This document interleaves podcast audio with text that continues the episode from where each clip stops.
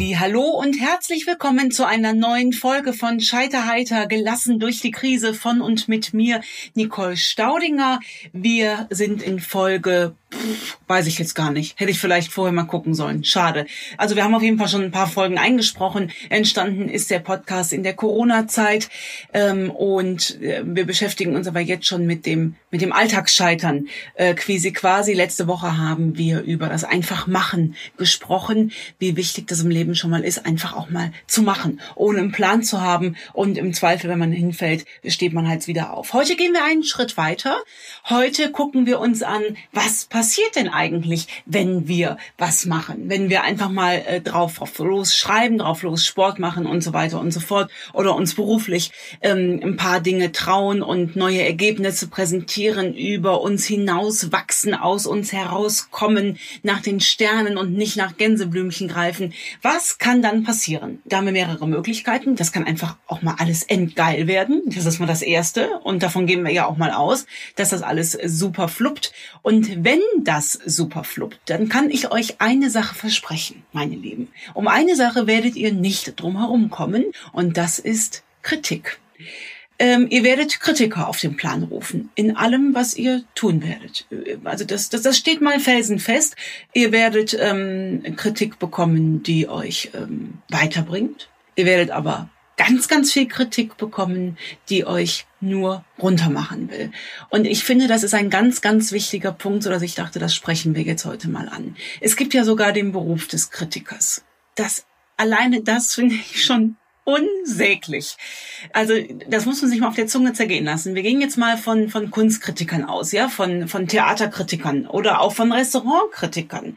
Die kochen ja in allerletzter Konsequenz halt leider auch nur äh, mit Wasser. Und ich finde, das ist ein himmelweiter Unterschied. Wenn ich jetzt als, als Kunstschaffende zu einer Freundin gehe und sage, äh, liebe Freundin, guck mal, du bist in einem ähnlichen Bereich unterwegs, darf ich dir mal was zuschicken und du gibst mir deine Meinung dazu dann ist das eine gefragte Kritik. Das muss man in meinem Job als Buchautorin, ist das äh, essentiell notwendig. Ich schreibe ein Buch und übergebe das dann an Menschen, ähm, die da nochmal drüber gucken. Die gucken, ob diese Hirngespinste, die ich mir hier in meinen äh, vier Wänden überlegt habe, ob die überhaupt Sinn machen.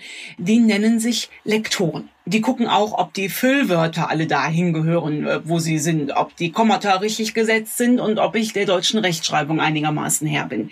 Das ist eine zutiefst gewollte Kritik, die ich sogar einfordere.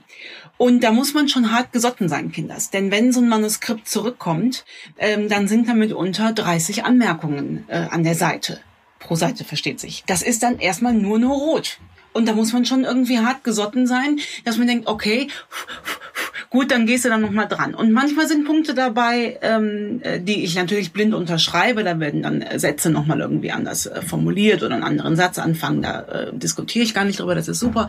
Manchmal sind aber auch Sachen dabei, äh, wo ich sage, nee, gerade das ist mir extrem wichtig. Dann rufe ich meine Lektorin an und sage, pass mal auf, ich kann das total nachvollziehen, dass du das so und so siehst, aber ähm, mir ist das an diesem Punkt extrem wichtig. Und dann sagt die Lektorin, in 99,9 Prozent der Fälle, ah, alles klar, wenn dir das wichtig ist, lassen wir das so stehen. Fertig. Und so angelt man sich an einem Manuskript entlang, bis es dann schlussendlich in die Druckerei geht und dann in den Handel kommt. Das ist die eine Kritik. Und die ist wichtig.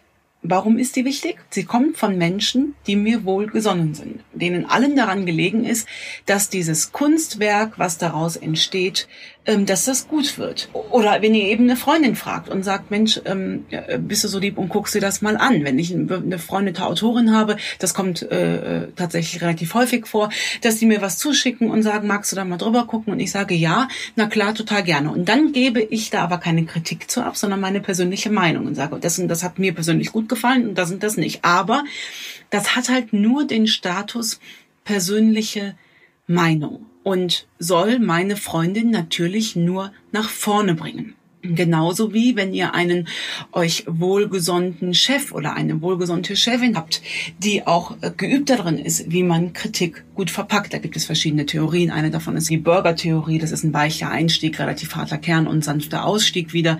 Ist auch die Frage, wie man das äh, formuliert. Auf konstruktive Kritik müssen wir auch nicht schlagfertig reagieren. Ja, wenn die Chefin euch reinruft und sagt, liebe Frau Müller, das Projekt, was Sie da betreut haben, das ist ganz äh, fantastisch gelaufen. Ich hätte hätte noch zwei Verbesserungsvorschläge, dieses und jenes, damit wir das nächste Mal irgendwie noch runder aus der Sache rauskommen.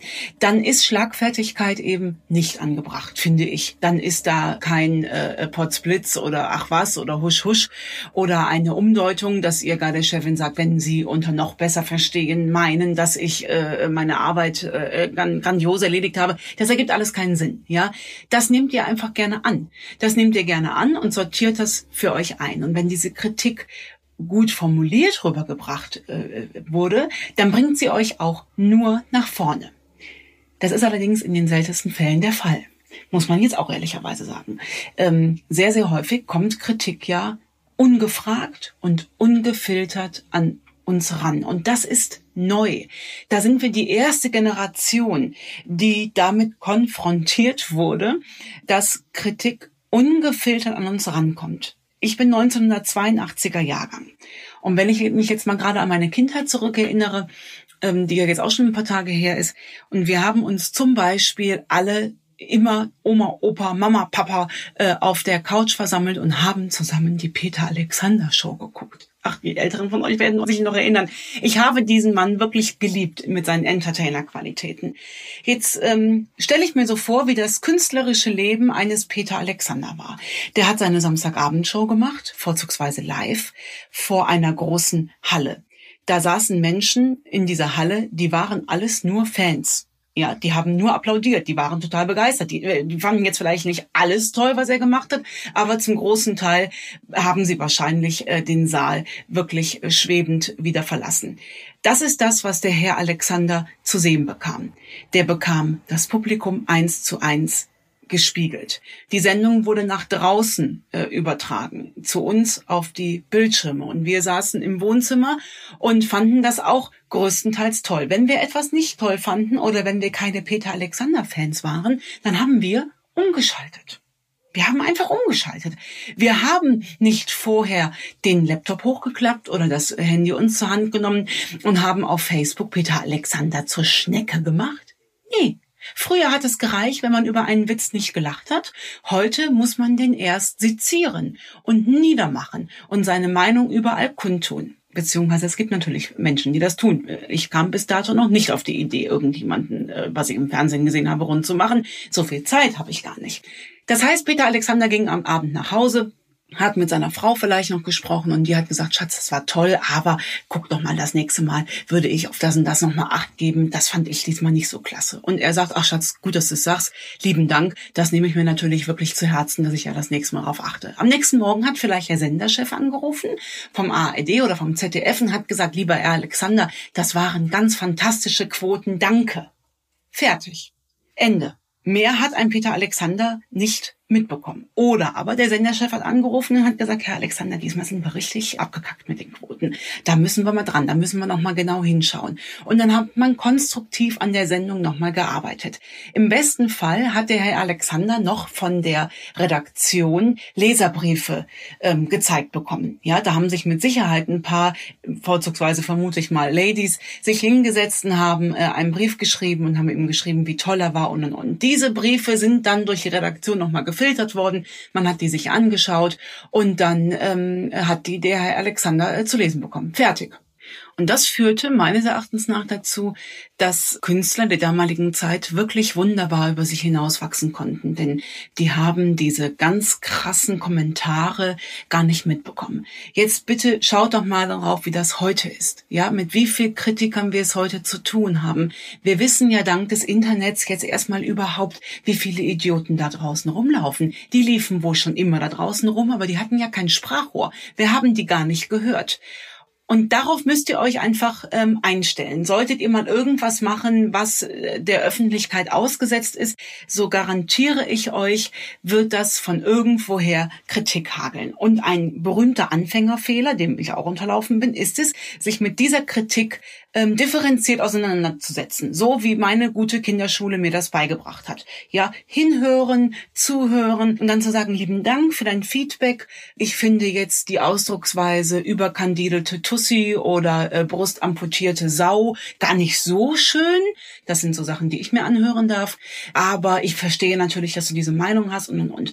Das kann man machen. Man kann sich so mit der Kritik auseinandersetzen. Es gibt allerdings wirklich Sachen, die sind so unter der Gürtellinie und die eben genannten Beispiele, glaub mir, das sind jetzt noch die, die harmlos sind.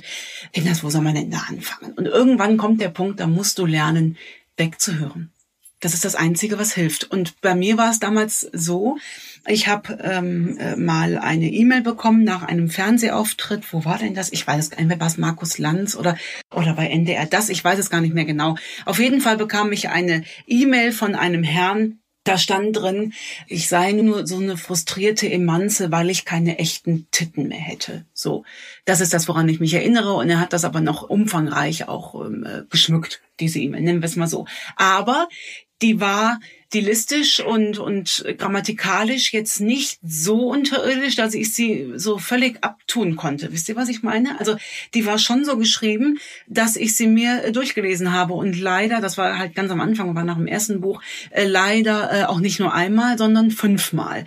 Und ähm, was hat das mit mir gemacht? Äh, es hat äh, auf jeden Fall nichts Gutes mit mir gemacht. Mein Tag war hinüber und ich habe mir das echt zu Herzen genommen. Habe auch kurz überlegt, ob er recht hat, ob ich denn wohl wirklich eine frustrierte Alte wegen amputierten Brüsten bin. Hab darüber nachgedacht und kam zu dem Entschluss, nee, eigentlich nicht. So und dann bist du ja gefangen mit diesen Gefühlen. Du kannst ja den Horst aus Wanne Eickel dir jetzt nicht schnappen. Du kommst da ja nicht dran. Der ist ja da versteckt. Und das ist äh, der Clou im Internet. Und damals äh, kam irgendwie, Patrick kam nach Hause nach einem Arbeitstag und äh, sah mich äh, relativ zerknirscht äh, auf dem Stuhl sitzen und sagt, Mensch, was ist denn mit dir äh, passiert? Und ich sag zu ihm, ich sage, also ich, ich habe da so eine fürchterliche E-Mail bekommen und mache den Laptop auf und will ihm diese E-Mail zeigen und sehe, dass ich die wohl aus Versehen gelöscht hatte.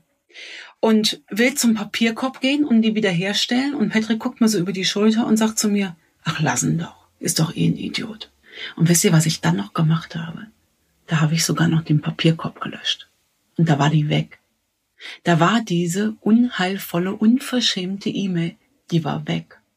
Und vielleicht ist es jetzt nicht die allerintelligenteste Stehaufregel zu sagen, äh, aus den Augen, aus dem Sinn, aber ich habe mir das seitdem zu äh, Gemüte gemacht. Also ich bekomme Gott sei Dank nicht so viele solcher Mails, aber äh, ab und an, also ich glaube, es waren insgesamt mal vier, die sind alle im Papierkorb gelandet und zwar im unwiederbringlich gelöschten Papierkorb. Das ist meine Art, mit solcher Kritik umzugehen. Und nochmal, da unterscheide ich zwischen konstruktiver Kritik, die zum Beispiel von einer Lektorin kommt, und eben ungefragter, das ist ja gar keine Kritik, das sind ja Beschimpfungen. Da muss man ja nochmal unterscheiden. Und das wäre so ähm, meine Stehauf-Möglichkeit, meine Scheiterheiter-Möglichkeit. Löscht das einfach. Also ich weiß, das ist, vielleicht denkt die eine oder andere, naja, da ist jetzt auch gar nicht so eine neue Idee. Ja, und trotzdem, mein Naturell wäre es nämlich sehr, sehr häufig, mir diese E-Mail immer und immer und immer wieder durchzulesen. Das tut aber nichts ähm, für euch, wenn ihr etwas Neues erschaffen wollt. Deswegen fokussiert euch gerne nur auf die Menschen, die euch wohlgesonnen sind und äh, die euch dazu bringen, eben über euch hinauszuwachsen. Und wenn das Menschen sind, die euch lieben und die dann sagen, ha, da guck noch mal genauer hin. Das finde ich von der Formulierung her ein bisschen unpassend.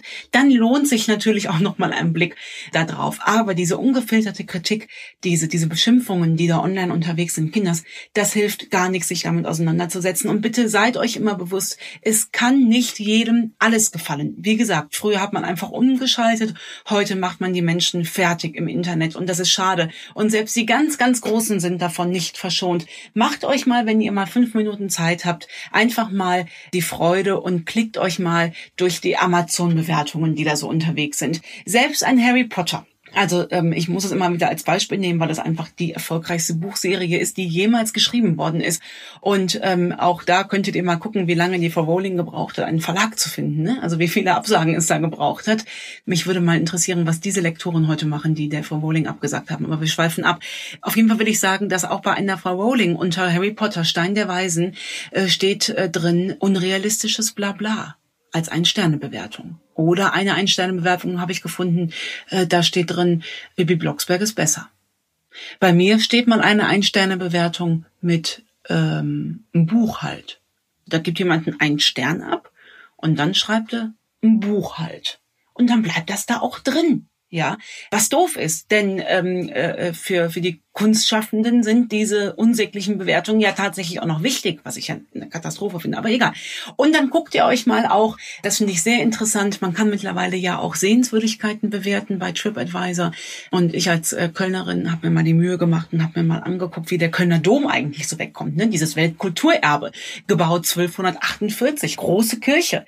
Ähm, äh, da hat auch mal ähm, äh, eine, eine Ein-Sterne-Bewertung unter meinem Kölner Dom geschrieben mit der Begründung, ich hatte mehr erwartet. Also bevor ihr das nächste Mal euch Kritik anzieht, denkt immer daran, wir hatten mehr erwartet. In diesem Sinne, haltet die Ohren steif. Wir hören uns. Bis bald, eure Nicole. Scheiter heiter. Gelassen durch die Krise. Mit Nicole Staudinger.